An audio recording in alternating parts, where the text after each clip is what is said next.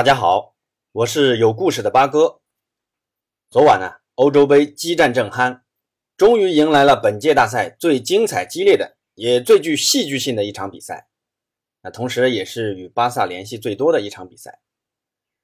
对阵双方是由阔别洲际大赛七年之久的荷兰队对阵核弹头舍普琴科率领的乌克兰队。本场比赛呢，双方有攻有守，打得非常精彩，五粒进球。全都出现在下半场。河南人先由维拉尔杜姆和维霍斯特率先进球，二比零领先。但乌克兰人通过积极的拼抢，在第七十五分钟开始，短短三分钟，由亚姆连科和亚列木丘克分别攻入一球，二比二追平了。此时的荷兰人如梦方醒，稳扎稳打。那尤其是邓弗里斯在右侧频繁发动攻击。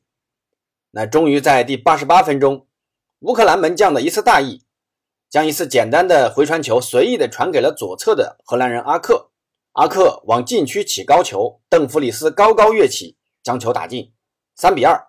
那最终呢，荷兰获得了比赛的胜利，顺利拿走三分。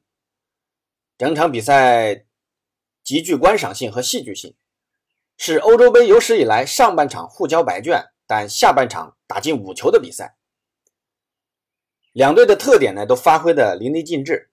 荷兰人的攻守两端都有着不错的发挥，而乌克兰人则把核弹头的冲击力表现的淋漓尽致。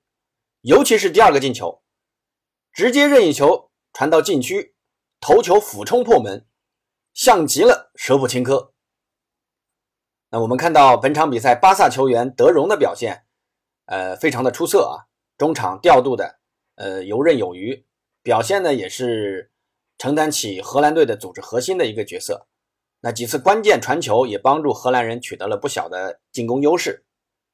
另一个呢，传闻即将和巴萨签约的荷兰前锋德佩的发挥也是表现不错的，多次的短传配合让乌克兰的禁区风声鹤唳，前场的积极跑动牵制也帮助队友拉开空间，创造良好的射门机会。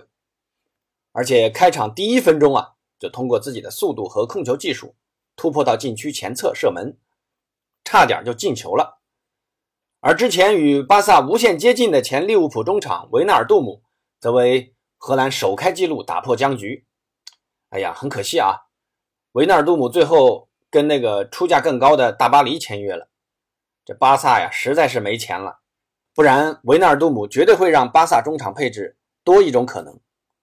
好，我们再来看一下昨晚另一场备受关注的比赛啊。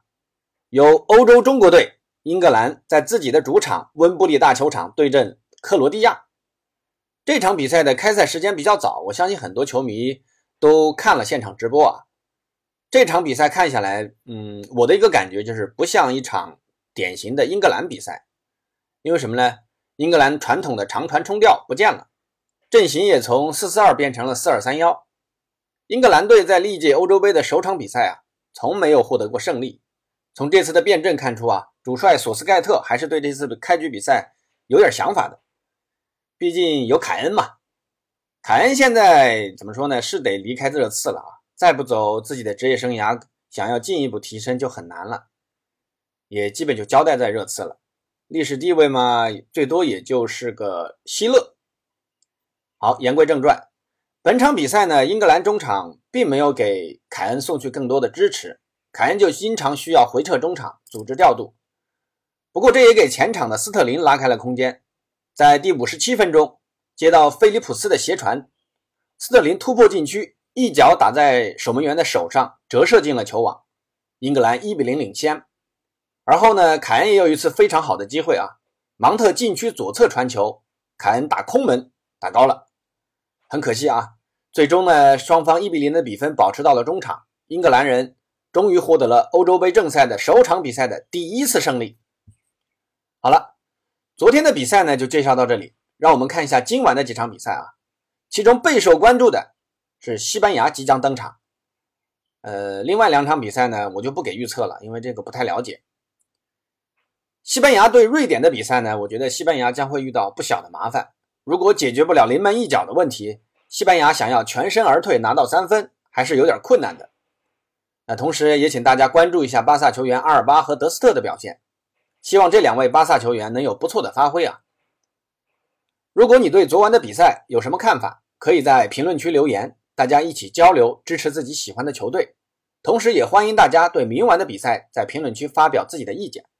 好了，我是有故事的八哥，本次节目到此为止。